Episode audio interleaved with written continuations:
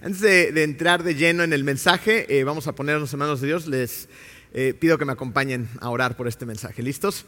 Querido Dios, te damos muchas gracias, Padre amado, porque nos has permitido venir a cantarte, a adorarte, a alabarte, Padre. Y en este momento eh, te pedimos que, tú dirijas por completo las palabras que, que, voy a decir, Señor, que impacten los corazones de las personas que están aquí, de tu iglesia, Señor, y que pongas una semilla que germine el día de mañana, Padre. Te damos gracias, Señor, porque te conocemos y te pedimos por todas las personas que están por conocerte, que muchos de ellos poco a poco vayan iniciando este proceso de transformación, del cual también vamos a estar hablando de hoy. Te amamos, Padre en el hermoso nombre de Hijo Jesús. Amén. Eh, miren, hace algunos meses mi esposa y yo fuimos a visitar a, un miembro de nuestra iglesia, fuimos a visitar a Carmen. Eh, algunos de ustedes probablemente la hayan conocido, ella fue una mujer muy valiente que estuvo sufriendo durante varios años eh, de una enfermedad terminal. tuve la oportunidad de poder acompañar en diferentes momentos de su vida. Eh, y, de conocer el ministerio en el que ella estaba trabajando, las cosas que ella estaba haciendo para expandir literalmente el Evangelio. Y, siempre fue una mujer eh, muy entregada a, Cristo. En las últimas semanas de su vida tuvimos el chance de poder pasar un tiempo a su lado. Y la verdad es que atesoro en mi corazón eh, el día que fuimos a orar por ella. Sabíamos que su momento estaba por llegar y entonces queríamos, la idea era irla a brindar un poco de consuelo, eh, acompañarla, orar, estar con ella un ratito. Y, nuevamente eh, fuimos testigos del profundo anhelo que tenía Carmen por Jesús. Ella, a pesar de, que estaba consciente del poco tiempo que le quedaba en esta tierra, tenía una profunda convicción eh, para hablar de Cristo. y no desperdició un solo día para presentarle a Cristo a los demás. Y a los que ya teníamos a Cristo en nuestro corazón, llegábamos y nos volvía a platicar de, cómo fue su relación con Él, de lo que eh, Jesús seguía haciendo en su vida, de lo que estaba por hacer, de los planes que tenía cuando ella partiera. Era, era impresionante esa relación y esa intimidad que ella tenía por Jesús.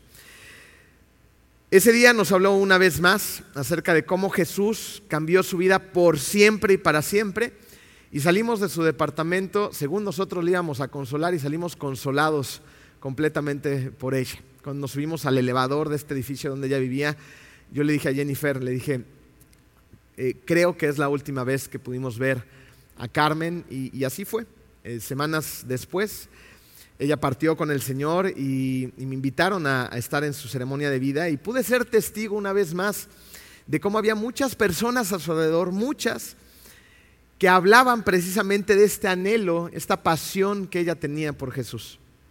Contaban sus historias, contaban partes de su vida, contaban de, cómo ella en un momento iba incluso a los basureros a hablarle de Jesús a, los jovencitos, a las coladeras en diferentes partes del país donde hay gente que vive en esas condiciones y ella se metía e iba con un corazón cargado de pasión por hablar acerca de solamente la persona que puede transformar nuestra vida para siempre. Y miren, eh, yo creo que al igual que yo, algunos de ustedes, espero que todos, podamos ser testigos de personas como Carmen, que persiguen a Jesús con un anhelo apasionado. Las conocemos en nuestra vida, pero también las podemos ver en la Biblia. Eh, palabras de David, vamos a escuchar del Salmo 63, donde también se denota este anhelo apasionado que tenía este gran personaje bíblico. Él escribe las siguientes líneas en el Salmo 63 diciendo, oh Dios, tú eres mi Dios, yo te busco intensamente, mi alma tiene sed de ti, todo mi ser te anhela, cual tierra seca, extenuada y sedienta. Te he visto en el santuario y he contemplado tu poder y tu gloria, dice David. Tu amor es mejor que la vida por eso mis labios te alabarán. Te bendeciré mientras viva y alzando mis manos te invocaré. Mi alma quedará satisfecha como de un suculento banquete y con labios jubilosos te alabará mi boca. En mi lecho me acuerdo de ti, pienso en ti toda la noche. A la sombra de tus alas cantaré porque tú eres mi ayuda. Mi alma se aferra a ti, tu mano derecha me sostiene. démonos cuenta de cómo David no le está pidiendo en estas líneas que Dios haga algo por él. ¿Lo, logran ver? no le está dando gracias por alguna situación, se le está diciendo, líbrame de mis enemigos, todo lo que está pasando, todo el mundo conspira con David, que era parte de la historia de David. En este salmo, David está plasmando cómo todo su ser, está clamando cómo todo su ser está anhelando a Dios. Para David, Dios no es una parte de su vida. Para David, Dios no es un ser distante ni indiferente en él. Para David, Dios es su todo. Y es precisamente en ese David con el que muchos de nosotros nos podríamos identificar, ya que en un salmo leemos este anhelo apasionado, pero unos salmos escritos atrás podemos ver como el mismo David dice, Dios, ¿dónde estás? ¿Por qué me has abandonado? ¿No se lo has dicho tú alguna vez? En el cual estás en medio del conflicto, de la enfermedad, de, la injusticia, de lo que sea en tu vida y, y volteas a ver hacia el cielo, hacia tu interior. Dices, Dios, ¿dónde estás? ¿Dónde te has ido? Tal vez por eso Calvino llama a los salmos una anatomía del alma humana. Pues los salmos es un libro que capta nuestro carácter entre los altos y los bajos, entre la alegría y también el dolor. Y en medio de todo eso, ¿saben qué podemos hacer? Podemos vivir la soberanía, la gracia y el amor de Dios. Tanto cuando estamos en victoria y en alegrías, como cuando estamos en las derrotas y en las tristezas. Y algunos de ustedes tal vez en este momento se podrán estar preguntando, ¿y esto qué tiene que ver con Filipenses? ¿No? Fíjense, es hacia ahí precisamente donde Pablo nos va a dirigir en el tercer capítulo, donde Pablo nos va a decir que nada, nada se compara con el Señor. Que todo lo demás en nuestra vida es basura comparado con el bien supremo de tener a Jesús en nuestras vidas. Vamos a ver qué nos va a decir el día de hoy Pablo en Filipenses 3, versículo 1. Vamos a ir estudiando algunos versículos en su contexto y otro uno por uno, ¿ok? Dice así Pablo, por lo demás, hermanos míos, alégrense en el Señor. Para mí no es molestia volver a escribirle lo mismo y a ustedes les da seguridad. Como eh, Marcos se los dijo en el principio de esta serie, Pablo va a estar plasmando en esta carta varios momentos donde él se goza, donde él se alegra en el Señor. Y hemos hablado eh, de algunas maneras de esto y hoy vamos a recordarlo rápidamente. Miren, eh, ¿recuerdan de dónde está escribiendo Pablo esta carta? ¿En dónde está? Está en una cárcel. ¿ok? Él está apresado. Se dice que en algunos momentos cuando estaba apresado estaba incluso en el cepo, que era un instrumento como de tortura. Y él a pesar de ese ambiente húmedo, frío, hostil, en medio de una cárcel, ¿no? donde todo está en su contra y donde él no sabe si va a ser liberado, si va a ser condenado o incluso si será ejecutado. Él nos dice, alégrense en el Señor. Y no es que Pablo sea masoquista y le gusta el dolor y, ¡ah, esto está... No, no. Él está diciendo, a pesar de las circunstancias, siempre nos podemos alegrar en el Señor. ¿Qué nos dice esto a nosotros? ¿Que siempre tenemos que estar felices? David nos acaba de decir que hay épocas malas, ¿ok? Dios, ¿por qué me has abandonado? Hay épocas malas donde experimentamos el dolor, la tristeza, la pérdida, la enfermedad, la muerte. Pero cuando nuestro gozo depende de las circunstancias, depende de lo que tenemos o de lo que no, depende de las personas que están a nuestro alrededor, evidentemente vamos a perder el gozo muy fácilmente. Porque todo eso cambia y cambia todo el tiempo. Es más, si no tienes problemas en este momento, espérate. Es cuestión de tiempo en el que estos te van a visitar. Todo va a seguir cambiando todo el tiempo. Y si nuestro gozo depende solamente de las circunstancias o de lo que poco que podemos controlar, estamos fritos. Pero cuando nos alegramos en el Señor, entonces nuestro gozo ya no depende de mí. Ya no depende de lo que ocurra a mi alrededor, porque Dios nunca cambia. Su amor, su gracia son inamovibles e inagotables. Y entonces cuando recuerdo esto una y otra vez y me lo tengo que predicar constantemente todo el tiempo, lo que empieza a pasar es que me lleno de confianza en el Señor porque recuerdo que Él tiene todo bajo su control. Él es soberano, es el rey del universo. Y para todos aquellos a quienes hemos decidido poner nuestra fe en Jesús, somos sus hijos. Y Él se ocupa de sus hijos. Él cuida a sus hijos. A pesar de las circunstancias, confío en Él porque es el creador de todo y me ama con todo su corazón. Y así me puedo gozar en el Señor, sin importar lo que esté pasando en este momento de mi vida. Y él va a continuar después. Pablo va a continuar en el versículo 2 diciendo lo siguiente. Cuídense de esos perros, dice Pablo. Cuídense de esos que hacen el mal. Cuídense de esos que mutilan el cuerpo. Porque la circuncisión somos nosotros, los que por medio del Espíritu de Dios adoramos. Y nos enorgullecemos en Cristo Jesús y no ponemos nuestra confianza en esfuerzos humanos. ¿Quiénes son esos perros de los que está hablando Pablo? Esos perros de los que está hablando Pablo son aquellos quienes quieren caracterizar su fe en Cristo por lo que hacen o dejan de hacer. Son aquellas personas quienes quieren tener una lista de aquellas cosas que hacen bien para poder decir, bueno, es que comparado a antes yo ya no soy tan malo. O comparado contigo, yo soy bueno. Estoy experimentando algún tipo de espiritualidad superior o de mayor moralidad, que entonces creo yo que me da el poder, el privilegio y la autoridad para señalar a los demás. ¿Se dan cuenta? Esto está muy lejos de Dios y sirve más bien para condenar y emitir un juicio hacia otras personas. Y Pablo les advierte que tengan cuidado con ese tipo de fe, pues está vacía. Les está diciendo, tienen que tener cuidado con esa clase de maestros, de líderes y de personas que, están tratando de decir, mírenme, yo estoy haciendo las cosas bien, yo sé cómo hacerlas y yo les voy a decir a ustedes, por medio de mi ejemplo, lo que tienen que hacer y lo que no tienen que hacer. Porque entonces yo soy el estandarte y el punto de moralidad. Esto no sirve. Y fíjense, Pablo, para demostrar lo vacío de este comportamiento, va a poner en la balanza a su propio ego. Va a empezar esto en el versículo 4 del capítulo 3, diciéndoles Pablo, yo mismo tengo motivos para tal confianza. Si cualquier otro cree tener motivos para confiar en esfuerzos humanos, ¿a qué creen? Yo tengo más que todos ustedes. Y aquí Pablo les va a mostrar una parte de su excelentísimo currículum. Versículo 5 dice Pablo, circuncidado al octavo día entre sus padres los circuncidaron en el día en que la ley marcaba con exactitud. No se adelantaron ni un día ni se pasaron un día. Esto quiere decir que sus padres cumplían o trataban de cumplir la ley al pie de la letra y se le estaban enseñando a su hijo desde que era un bebé recién nacido. En ese momento Pablo no podía tener, eh, Saulo de Tarso en ese momento no podía tomar decisiones por sí mismo, pero nos muestra que sus padres se apegaban a la ley. Luego dice Pablo, además soy del pueblo de Israel. Esto quiere decir que él no es un convertido al judaísmo, sino que es judío de origen. Y también dice que es de la tribu de Benjamín.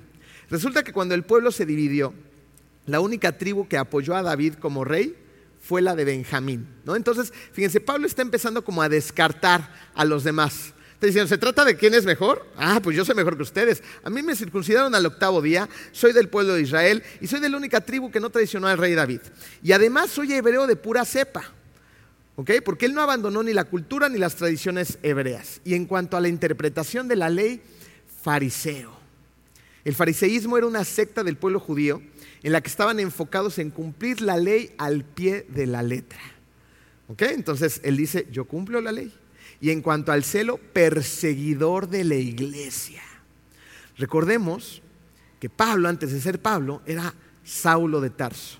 Y él no solamente trataba de cumplir la ley a la perfección, sino que además hacía todo lo posible para que las demás personas cumplieran la ley. Y si no, los perseguía.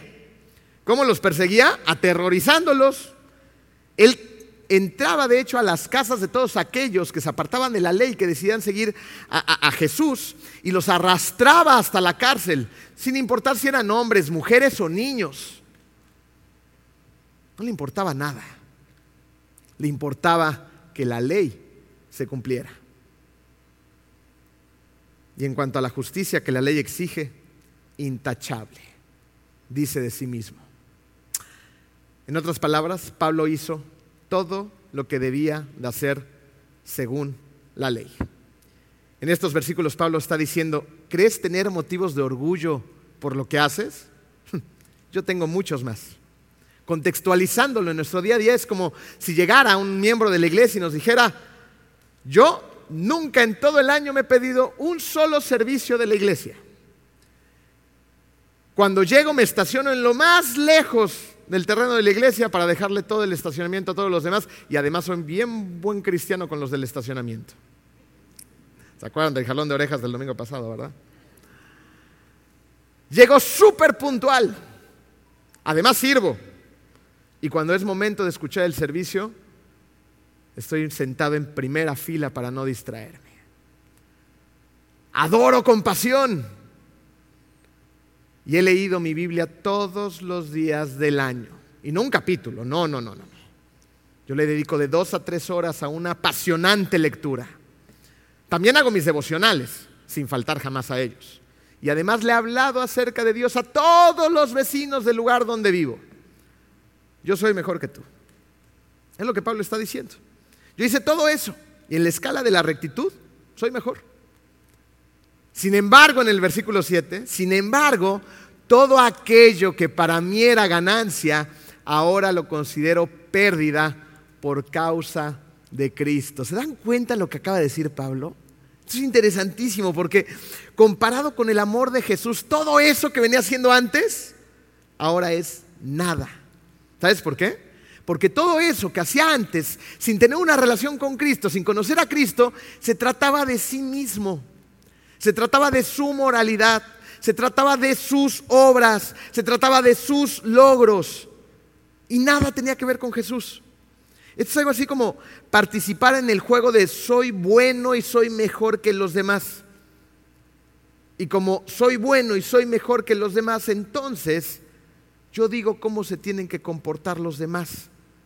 En la iglesia, en mi casa, en mi matrimonio, en todos lados. ¿Se dan cuenta de lo peligroso que es eso? Esto es algo así como, como construir una torre moralista de Babel una torre llena de confusión para alcanzar los cielos de justicia de Dios. Y no funciona. Esto tarde o temprano nos va a llevar a un inevitable desastre lleno de confusión. Fue exactamente el punto en el que en un momento dado de su vida Saulo de Tarso se encontró. Porque Saulo de Tarso extendía la justicia según su propio criterio y era el terrorista de los primeros cristianos. ¿Saben cómo los aterrorizaba? Los aterrorizaba en el nombre de Dios. ¿No hemos visto a lo largo de la historia cómo grandes atrocidades y grandes crímenes y grandes desgracias se han hecho en el nombre de Dios? Y lo podemos ver en la historia. Pero ¿por qué no volteamos a ver nuestra propia vida? Nos preguntamos si nosotros también en el nombre de Dios no hemos hecho cosas así. Porque nosotros como Pablo recibimos la gracia, un regalo que no nos merecemos. Un regalo tan grande. El regalo de, del Hijo de Dios, el mismísimo Hijo de Dios, por voluntad propia, yendo al monte de la calavera para ser crucificado, para que su sangre preciosa cubra esa multitud de pecados y podamos tener una relación con el Padre. Es una gracia que no merecemos, es un tremendo regalo del cual no somos para nada dignos. Sin embargo, para todos aquellos que ponemos nuestra fe en Cristo, nos ha sido otorgado. Pero nosotros a veces en lugar de extender esa gracia, queremos la gracia para nosotros, pero queremos la justicia para los demás, ¿no es así? Y eso es lo que está mal. Si a nosotros se nos extendió gracia, ¿qué tenemos que hacer nosotros? Extender la gracia. En lugar de llenarnos el corazón de obras y exigir a los demás la perfección que evidentemente no podemos cumplir, ni nadie va a poder cumplir porque perfecto solamente hubo uno, Pablo nos dice, todo eso es pérdida. Y es ahí cuando tenemos que voltear a ver la cruz.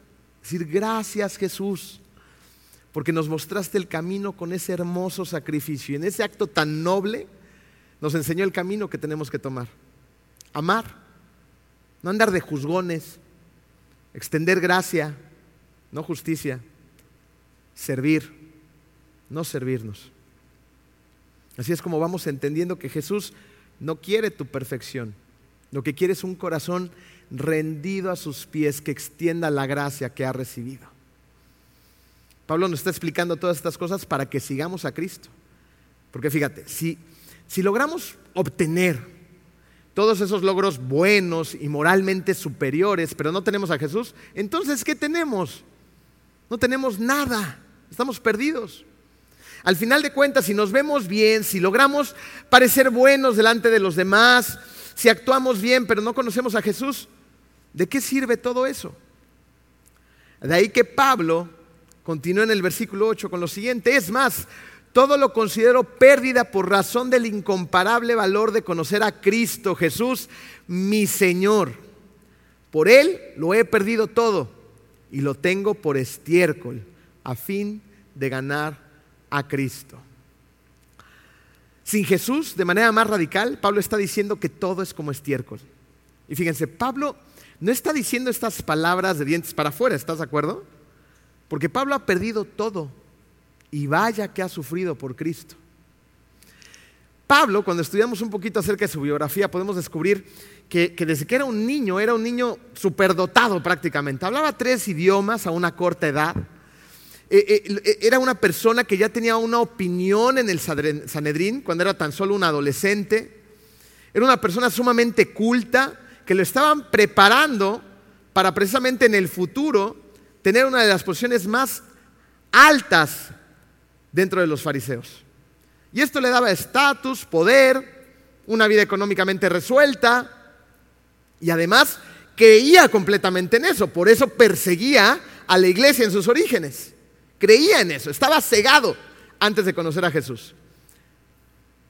Pero una vez que conoce a Jesús, todo eso, todas las obras, todo lo que hacía, todo lo que creía, todo su posible futuro brillante, dice, estoy dispuesto a perder todo eso a causa de Cristo. No solamente lo pierde, ahora sufre. ¿Cuántas veces apresaron a Pablo? ¿Cuántas veces lo torturaron? ¿Cuántas veces lo latillaron? náufrago, mordido por serpientes. Bueno, este pobre está hablando con una autoridad moral, porque ha vivido todo eso en carne propia y sigue estando completamente convencido de que Jesús es lo único que importa. Y así continúa en el 9, a fin de ganar a Cristo y encontrarme unido a Él. No quiero mi propia justicia que procede de la ley, Él ya entendió, sino la que se obtiene mediante la fe en Cristo la justicia que procede de Dios basada en la fe. Lo he perdido todo a fin de conocer a Cristo, experimentar el poder que se manifestó en su resurrección y participar en sus sufrimientos y llegar a ser semejante a Él en su muerte. Así espero alcanzar la resurrección de entre los muertos. En un momento vamos a citar un par de versículos del final del 10 y el 11, pero tenemos que observar y notar que Pablo está concluyendo en estos últimos versículos que tenemos que ir tras Jesús. Que no permitamos que vernos bien o tratar de ser mejores que los demás sea nuestro objetivo, sino que nuestro objetivo sea Él. Pero, ¿para qué deberíamos esforzarnos en ir tras Jesús? ¿Para qué? Para conocerlo, para conocer, para tener un encuentro con Jesús. A veces podríamos caer en la trampa de pensar, bien, yo ya conozco al Señor, le he entregado mi vida y llevo varios años de mi vida leyendo su palabra.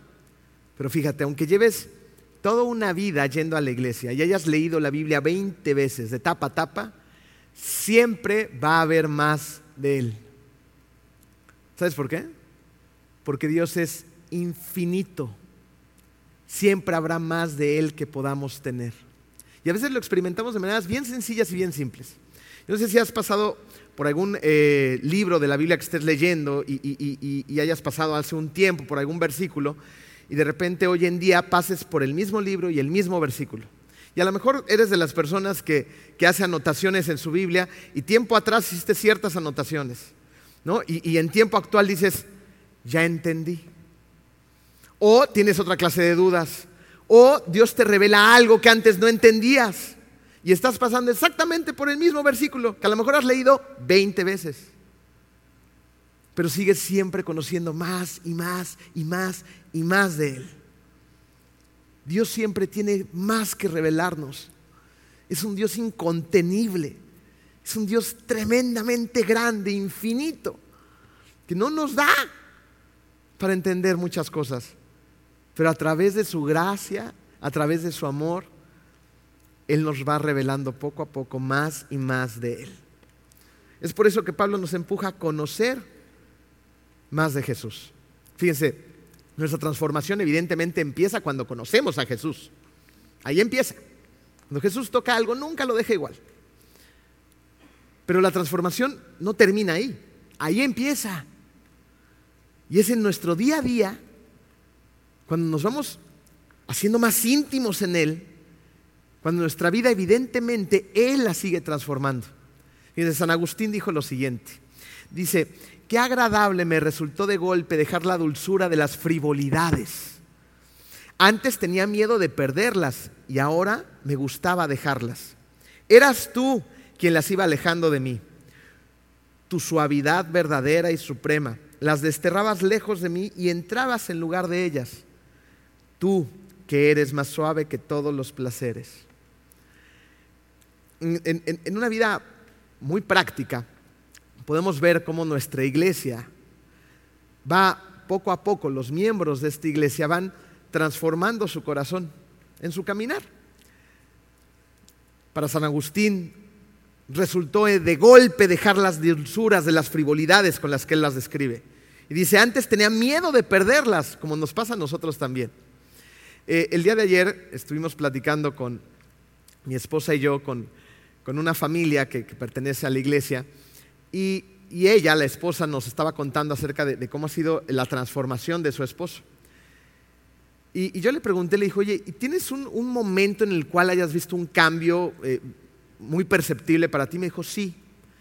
Dijo, evidentemente cuando él aceptó a Cristo en su corazón empezó a haber ciertos cambios, pero seguía de alguna manera con, ciertas dudas y, como que no se terminaba de abrazar al Evangelio. Y, llegó un momento en el cual él tomó esa decisión. Y, toda nuestra vida, dice ella, toda la vida de su familia, no habla nada más de su vida, toda la vida de la familia empezó a ser transformada por completa. Y, puso un ejemplo muy simple y muy sencillo, que, mucho tiene que ver con lo que acaba de decir Agustín. Nos decía eh, que estuvieron en la kermés, ¿vinieron a la kermés? ¿Sí? ¿Se la pasaron bien? Sí, tenemos que hacer un mensaje acerca de la gula, ¿eh? ¡Qué bárbaros! ¿Cómo comimos ese día? Pero la comida voló. ¿No? Bueno, y, estaban aquí en la kermés y me dijo, es que nos la pasamos tan bien y, estuvo tan a gusto y él estuvo platicando con tanta gente. Eh, eh, fue un momento especial y, me contaba, pero después de eso teníamos otro compromiso, ¿no? También alguna actividad eh, relevante al 16 de septiembre. Entonces fuimos a nuestra, a nuestra otra actividad, teníamos que estar ahí. Y cuando llegamos, a los pocos minutos, él me dijo, ya vámonos, no me siento a gusto aquí. Me sentía a gusto allá, pero ya no me siento a gusto aquí. Y me dice, y esto no pasaba antes. Antes no se sentía a gusto aquí, se sentía a gusto allá. ¿Se dan cuenta? Cómo poquito a poco, en ese caminar, esas frivolidades de que, que el mundo nos ofrece, Dios empieza a poner en nuestro corazón una convicción de, no es por ahí, es por acá. Este es el camino, el camino verdadero, el camino angosto, ¿eh? El camino por el que casi nadie decide transitar. Es un camino difícil, complicado, pero vale la pena, no vas a estar solo. Jesús va a estar contigo. Algo se empieza a transformar. Agustín conoció en Dios al más grande de los placeres y su mundo se transformó pues se volcó a la búsqueda de Dios. Fíjense, hasta aquí hemos visto en la Biblia, en la historia, en nuestra vida, como la historia de Carmen, a hombres y mujeres que fueron apasionados para ir detrás del Señor, anhelando conocerlo más. Y aquí es donde tenemos que empezar a lanzar algunas preguntas finales. No es la última, ¿eh? son varias para que no se me desesperen. Entonces, la primera pregunta que tendríamos que que ser muy honestos con, esta y interiorizarla realmente de manera profunda es la siguiente. Si sabemos, si hemos visto, si hemos escuchado, si estamos a favor de esa transformación de la que se viene predicando cada domingo desde hace 20 años. Si vemos a personajes tan icónicos, tan importantes dentro de la palabra, en nuestra vida y en la historia, que han sido transformados por la palabra y el amor de Jesús. ¿Por qué nosotros no tenemos ese anhelo apasionado también? Tú y yo. ¿Por qué? ¿Qué falta? ¿Qué sobra? ¿Qué pasa? Dice, tal vez puede haber diferentes elementos para llegar a alguna conclusión, pero tal vez sea porque a veces malinterpretamos nuestra fe y ponemos todo el peso de esta en nuestra conversión, con poca expectativa de lo que viene después. De hecho, esto es lo que Pablo trata en Filipenses 2.12, cuando él nos dice que tenemos que trabajar por nuestra salvación a medida que Dios obra en nosotros con temor y temblor. ¿Por qué? ¿Por qué nos dice este tipo de cosas Pablo? Porque él sabe Pablo sabe que cuando trabajamos en que el Evangelio, en que las buenas nuevas, en que Jesús se convierte en el centro de nuestra vida, esto va a implicar muchos momentos de morir al yo. ¿Se han dado cuenta que tomar la cruz es difícil? ¿Se han dado cuenta que hacer lo que es correcto ante los ojos de Dios, no ante la gente? Hacer lo correcto ante la gente no es tan difícil. Pero hacer lo correcto, hacer la voluntad de Dios, es otra historia. Es todo un reto. Y hay pérdida ante el mundo para hacer la voluntad de Dios. Hay pérdida. Entonces, tomar nuestra cruz es difícil. Pero Jesús nos dice, confíen en mí. Yo voy a estar a su lado y se los voy a demostrar. Pero tienen que confiar en mí.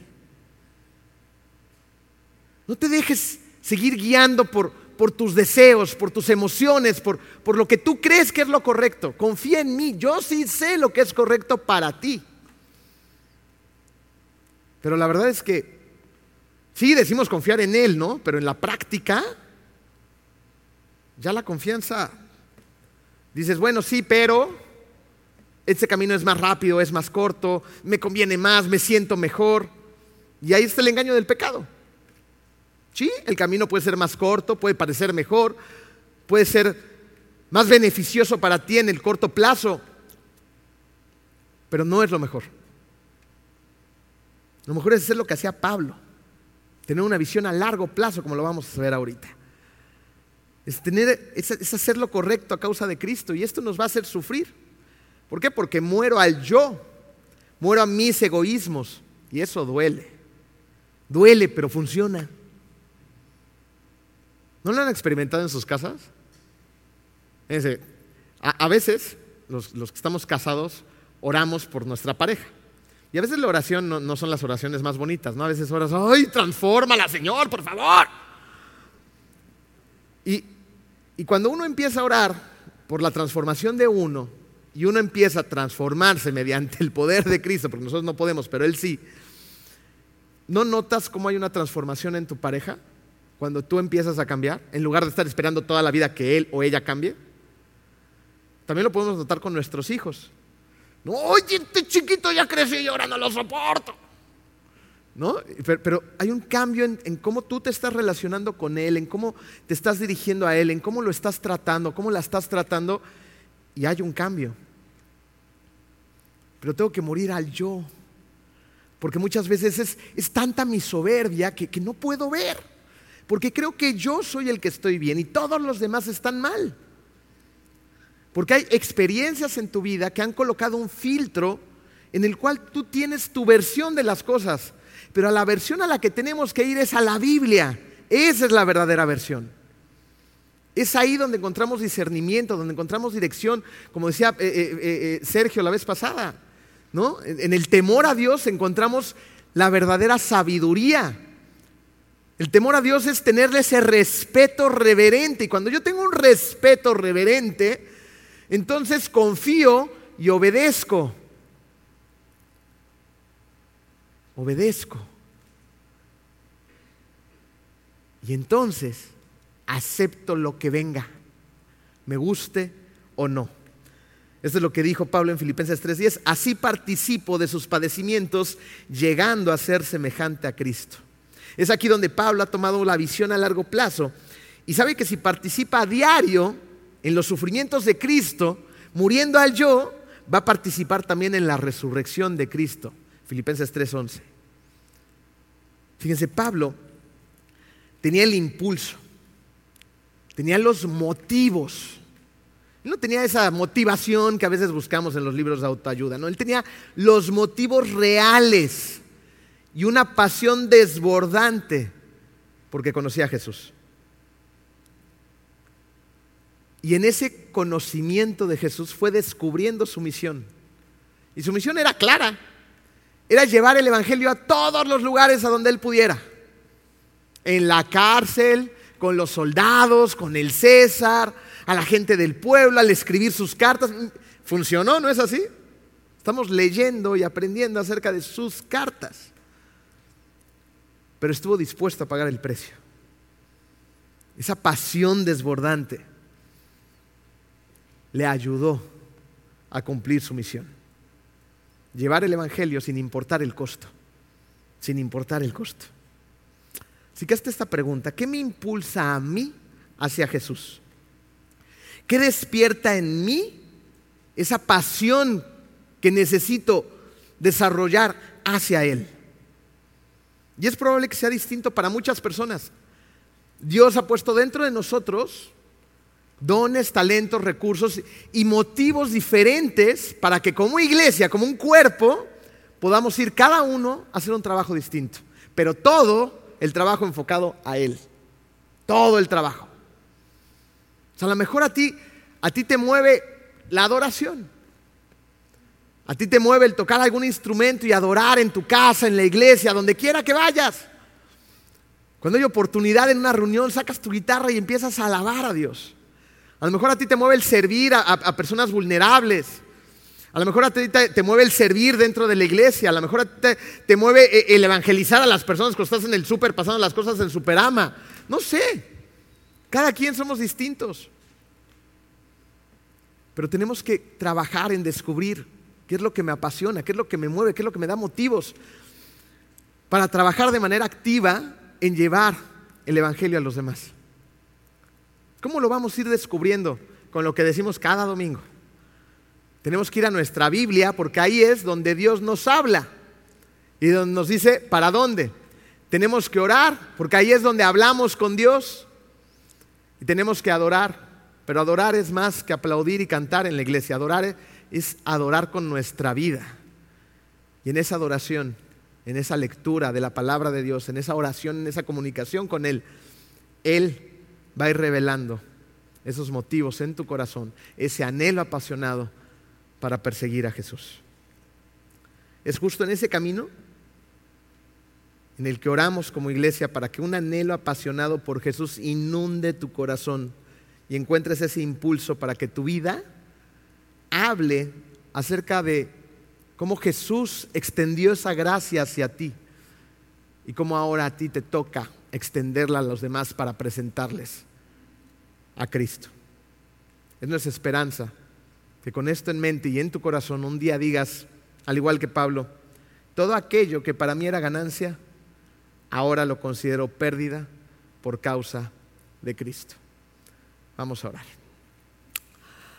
Querido Dios, te damos tantas gracias, Padre amado, porque tú nos muestras una vez más que nada de lo que hagamos, de lo que logremos, o de cómo nos comportemos sin Cristo es nada. Te pedimos, Padre, que nos podamos enfocar en ti, que posemos nuestros ojos, nuestro corazón, nuestra voluntad en conocerte a ti, Señor. Y que tú nos vayas transformando cada vez más y más y más para poder eh, parecernos más a tu Hijo Jesús. Gracias te damos, Padre, por esta iglesia, gracias te damos por nuestros pastores y gracias te damos por todo lo que estás haciendo por la iglesia en todo el mundo. Te amamos, Padre, queremos ser cada vez más como tú. Enséñanos cómo y empújanos a hacerlo. En el nombre hermoso de tu Hijo Jesús. Amén.